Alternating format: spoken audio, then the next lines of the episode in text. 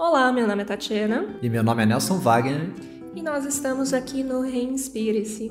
O Reinspire-se é um projeto do Movabilities no qual nós estamos compartilhando vivências práticas sobre a respiração. Nós temos o e-book Respirando, explicando um pouquinho mais do aspecto teórico também da respiração. Vamos respirar juntos? Hoje é, a gente vai falar sobre respiração, né? E é uma coisa que está em voga, né? A gente, há muito tempo que todo mundo respira, mas é interessante que algumas pessoas ainda têm um certo preconceito. Eu vi uma vez uma pessoa falar assim: eu não preciso fazer prática de respiração porque meu avô nunca fez nenhuma prática de respiração e vivia bem e morreu com 90 e tantos anos. Né? E é interessante esse comentário porque as nossas demandas são diferentes. Né? Nós estamos expostos a uma alimentação mais irregular, um ar mais poluído, né? É, estresses né? diferentes, né? a internet o dia inteiro, um monte de coisa acontecendo na nossa vida que modificou. Né? Então, comparar a gente com a vida que nós levávamos há 100 anos, há 50 anos, há 200 anos, não é muito sensato. A gente não tem mais aquela vida. Né? Então, a primeira coisa que tem que entender é: nossos dias precisam mais cuidados. Particularmente, acho tão complicado esse comentário porque tem muitas variáveis. Né? O nosso ambiente não é o mesmo de 50 anos atrás, de 100 anos atrás. As demandas fisiológicas, como você falou, né? A gente fica hoje sentado o dia inteiro, trabalhando, não todo mundo, mas uma grande parcela da população, muito menos ativo fisicamente, né? Então, há algum tempo atrás você andava muito mais, você carregava muito mais peso. E não é nem se você trabalhava na roça ou trabalhava na cidade, você era muito mais fisicamente ativo do que, de maneira geral, a nossa população acaba sendo hoje. E a gente tem diferenças culturais também, né? Se você mora numa cidade como São Paulo, se você mora numa cidade de interior, é, tudo isso interfere na quantidade de movimento, quantidade de alimentação, qualidade da alimentação. Então, assim, é, a gente não está falando aqui, acho que isso é bom que fique claro, que a respiração é uma ferramenta que vai salvar a sua vida e, e, e alguma coisa assim. Não, mas é uma ferramenta de autocuidado, é uma ferramenta que ela pode sim ajudar em muito a melhorar a qualidade da sua vida, qualidade da sua saúde de maneira geral, atenção, percepção, então assim, não só saúde física, mas saúde psicológica e emocional também. Mas fazer um. Assim, desculpa, esse, esse comentário é imbecil. é. As pessoas são famosas, elas acham que podem falar qualquer coisa. Mas o que importa aqui? Eu fiquei curiosa. Quem é a pessoa famosa que falou isso, pelo amor de Deus? É. O que é importante lembrar é: se você não respirar, isso pode causar muito danos à sua vida. Então, quando ela falou que respirar não vai salvar a sua vida, não é bem verdade. Se você não respirar, vai acontecer algo ruim com você. Mas, vamos lá. Respirem, ok? De qualquer forma. Mas, assim, a respiração, ela faz parte da nossa vida, não importa, né? Por exemplo, se eu fico nervoso, meu padrão respiratório se altera. Se eu fico feliz, é, até uma peculiaridade interessante, né? Quando as pessoas estão felizes, elas dão risadas, você reconhece às vezes certas pessoas pelo tipo de risada que ela dá, né? Ela tem gente que vem e vai dá uma respirada estranha, né? E dá aquela gargalhada, ou seja, tem um padrão respiratório ali bem peculiar para aquela pessoa. A gente reconhece aquela pessoa pelo padrão que ela ri, né? E esse padrão altera a respiração dela, né? Então é bem interessante. Ou quando as pessoas estão tristes, né? As, as pessoas dão aquela suspirada, falam, ah, suspirou, pode ser de amor, pode ser de tristeza. Gente sempre fala isso, ah, tá suspirando, né? A pessoa tá lá, oh, né, textinho e tal. Então esse padrão, ele acontece aí queiramos ou não, ou percebemos ou não. Ou seja, está acontecendo a respiração e essas alterações estão acontecendo no nosso dia a dia. Quando você usa uma respiração que nós chamaríamos mais superior, né? Ela está movendo mais as escápulas, os ombros, né? Você vê pessoas que fumam usando essa, esse, esses acessórios da respiração, né? Ou seja, elevar os ombros ou mexer as escápulas, vai acontecer né, um tipo de respiração. Quando ela faz uma respiração mais baixa, que nós chamaríamos de mais baixa, né? Ela vai usar mais o abdômen e isso vai influenciar uma captação de ar respiratória melhor por conta do diafragma, das, das costelas, né, que vai estar acontecendo também o movimento de costela. Quando você expande a barriga, as costelas mexem de qualquer forma, né? Então, importante lembrar disso.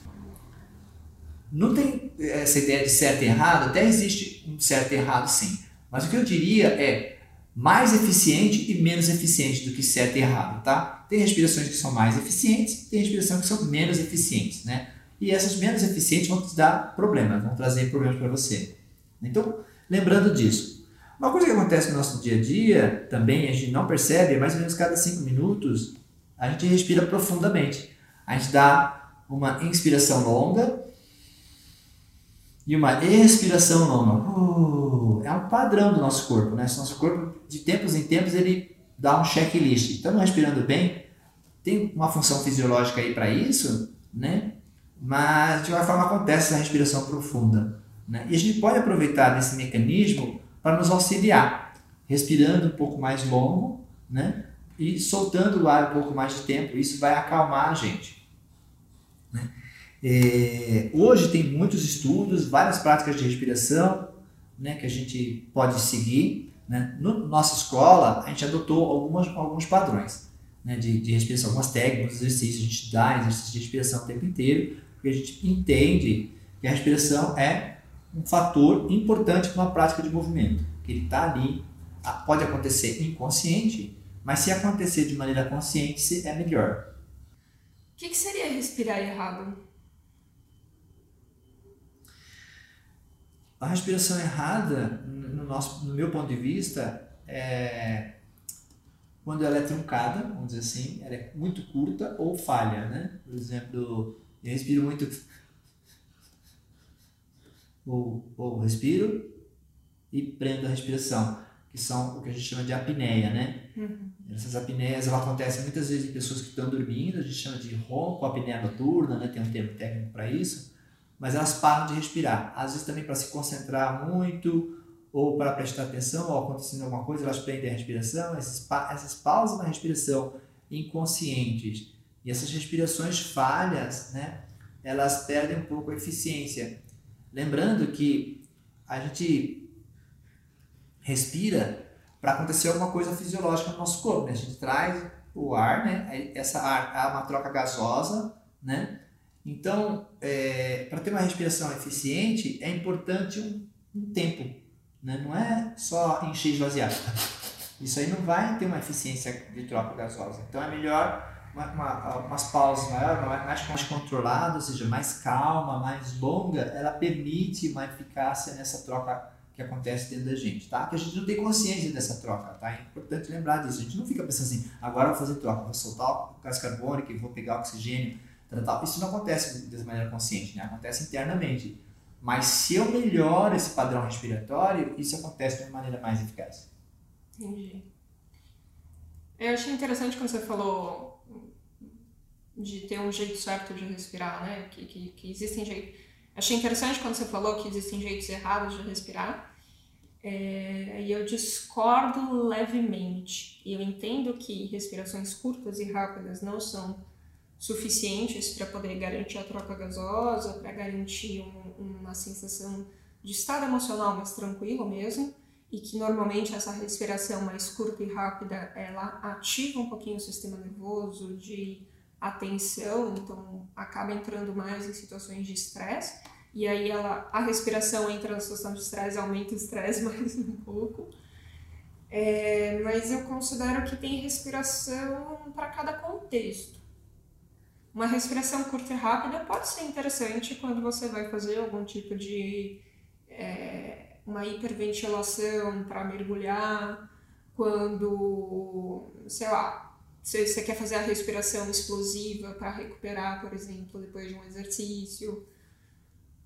Então, não, só acho complicado às vezes assim, ah, tem um jeito errado de respirar. Eu acho que tem o um contexto errado para o padrão respiratório. Né? Então, acho que é uma diferença da nossa forma de pensar.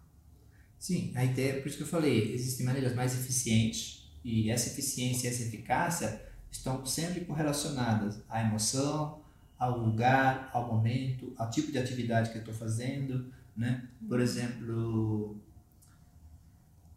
a gente, eu vejo gente falando assim, ah, respiração pelo lado direito, pelo lado esquerdo da narina, respirar pela boca, não respirar pela boca, né? É, quando a gente está fazendo exercício físico, é muito mais fácil respirar pela boca. Quando a gente está numa atividade de demanda, de alta demanda, né? Agora, ser mais fácil não é a melhor resposta. Né? Talvez não seja mais adequada. Então, lembrar que eu consigo respirar pela boca? Sim, você consegue respirar pela boca, mas o ideal é respirar pelo nariz. Essa respiração na narina direita narina esquerda, ela tem alguma diferença? É provável, porque a gente tem é, padrão olfativo, né, tem vários sensores neuro, neuro, neuro, neurais e essa respiração vai de alguma maneira mexer por dentro, né? Ou seja, quando, quando tem mais estímulo do lado direito do cérebro quanto em relação ao lado esquerdo, há uma diferença. Então eu vejo que, ah, posso respirar pela narina direita esquerda, vai ser melhor? Eu não sei se vai ser melhor para a pessoa quando ela escolhe respirar. Né, pela narina direita, tem exercícios, tem prática respiratória que usa, vamos respirar pela narina direita, vamos respirar pela narina esquerda. Né? Eu vejo que é, é, é, deve provavelmente ser benéfico por conta do, do, padrão neural, ou seja, dentro do cérebro da gente acontece alguma coisa com certeza, mas é, o ideal é respirar pelas duas, né, sempre que possível. Né? Respirar pelo nariz, até por uma questão de diminuir a velocidade do ar, aumentar a temperatura, né?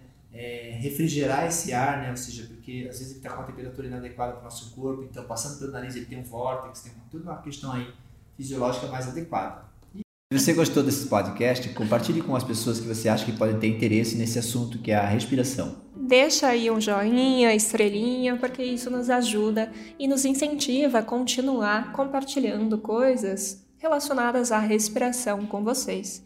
Se vocês tiverem dúvidas, perguntas, quiserem mais exercícios, da mesma forma, encaminha para nós que ficaremos felizes em responder. Obrigado. Obrigada.